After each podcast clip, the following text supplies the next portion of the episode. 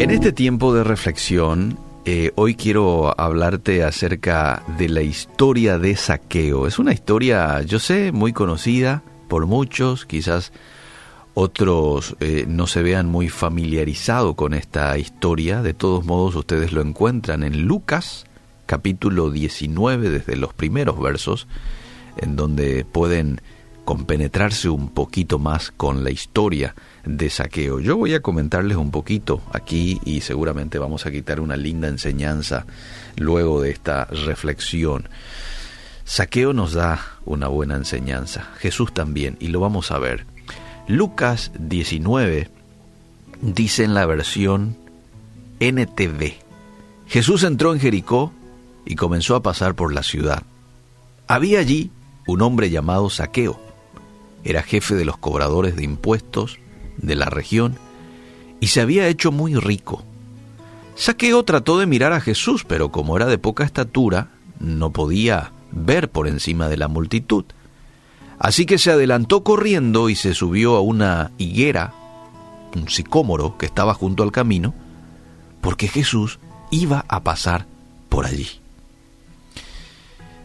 Es así como comienza la historia de Saqueo, aquel hombre de poca estatura, recaudador de impuestos, que para ese entonces, hay que decirlo, era tan mal visto. Un recaudador de impuestos en aquel tiempo era un traidor a su mismo pueblo. Era una persona de mala fama. De mala fama por hacerse rico aprovechándose de los pobres pero ¿sabes qué? Este hombre tenía un anhelo de conocer a Jesús de cerca. Me llama la atención de que ese hombre despreciado por la mayoría quisiera ver a Jesús e ingeniárselas para lograrlo. Bueno, encontró allí un, un, árbol, se sube, y cuando Jesús pasó, miró a Saqueo y lo llamó por su nombre. Interesante. No le dijo Jesús, hey muchacho, bájate. No, le dijo, saqueo. Baja enseguida. Debo hospedarme. O en otra versión dice, debo ir hoy a tu casa. No podía creer este hombre lo que estaba pasando. Seguramente Saqueo se habrá pinchado varias veces. ¿No estaré soñando? No, no estaba soñando. Era parte de la realidad que le estaba tocando vivir. Entonces Saqueo bajó rápidamente y lleno de entusiasmo y alegría, acompañó a Jesús a su casa.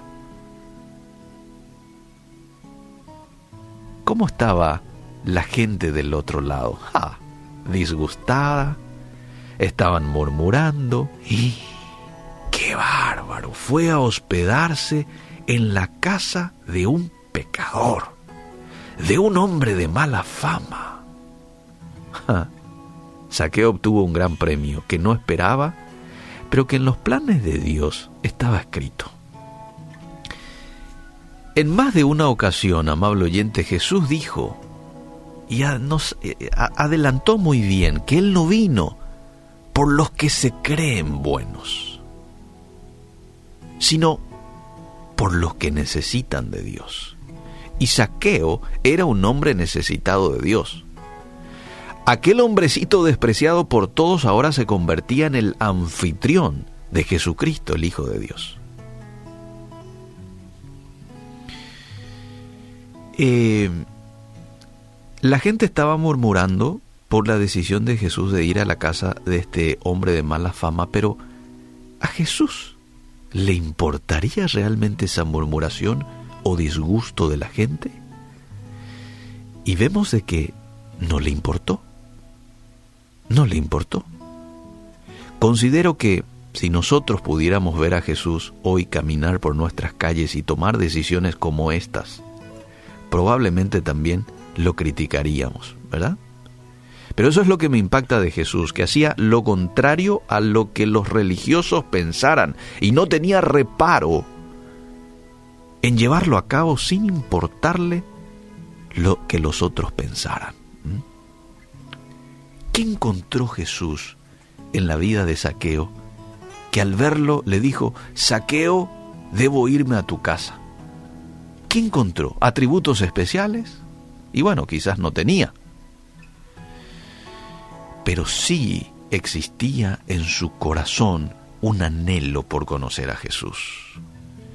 Al ver su esfuerzo por conocerlo, Jesús entendió que era un terreno fértil que podría sembrar y podría labrar.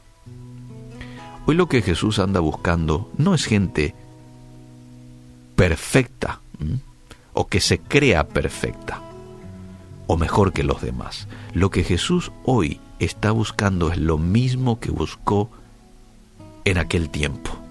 Está buscando un corazón humilde que esté dispuesto a hacer cualquier cosa por conocerle a Él.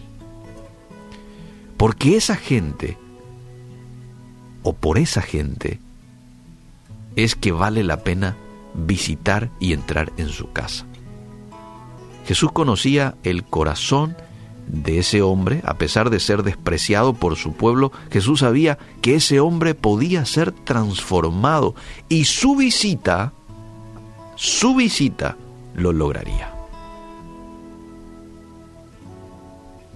Mientras tanto, nos sigue contando el texto bíblico de que en un momento de esa reunión de, de él y otros con Jesús, él se pone de pie y dice, Señor, daré la mitad de mis riquezas a los pobres. Y si estafé a alguien con sus impuestos, lo voy a devolver cuatro veces más. ¿Y te acordás cuál fue la respuesta de Jesús? Posterior a ese acto, ¿qué dijo Jesús? Ahí está en el verso 8 del capítulo 19 de Lucas. Hoy ha venido la salvación a esta casa. Porque este hombre ha demostrado ser un verdadero hijo de Abraham, dice en la versión NTV. ¿Por qué dice Jesús que la salvación llegó a esa casa? Porque hubo arrepentimiento. Y el arrepentimiento significa cambio de actitud, que es lo que Jesús hoy busca en cada uno de nosotros, en el ser humano. Arrepentimiento. No importa lo que hayas hecho en el pasado. No importa los errores que hayas cometido. No importa. Créemelo. Crea la palabra de Dios.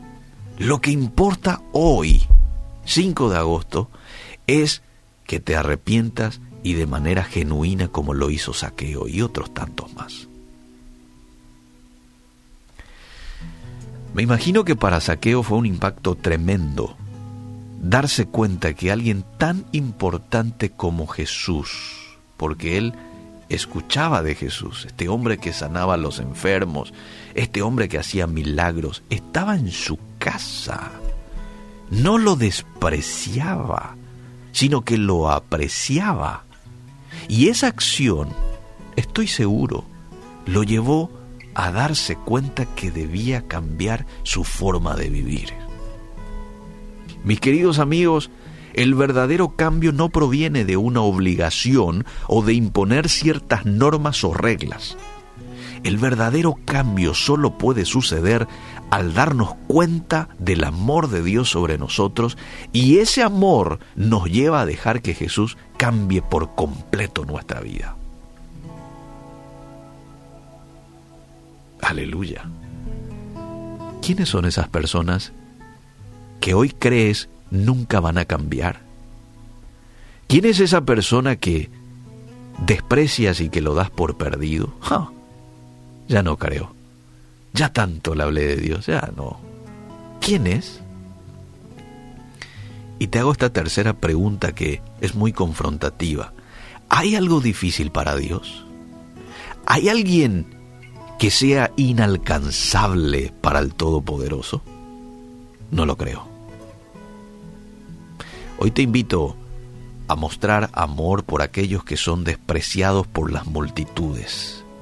Hoy te invito, amable oyente, a mostrar compasión por esas personas que lo único que necesitan es alguien que crea en ellos, como lo hizo Jesús con Saqueo, y les demuestre el amor que Dios tiene para ellos. Sé tú ese instrumento, sé tú ese vaso o esa mano visible de Dios, de misericordia, de perdón, de apertura para aquel que necesita de afecto, que necesita de perdón, que necesita de una nueva oportunidad.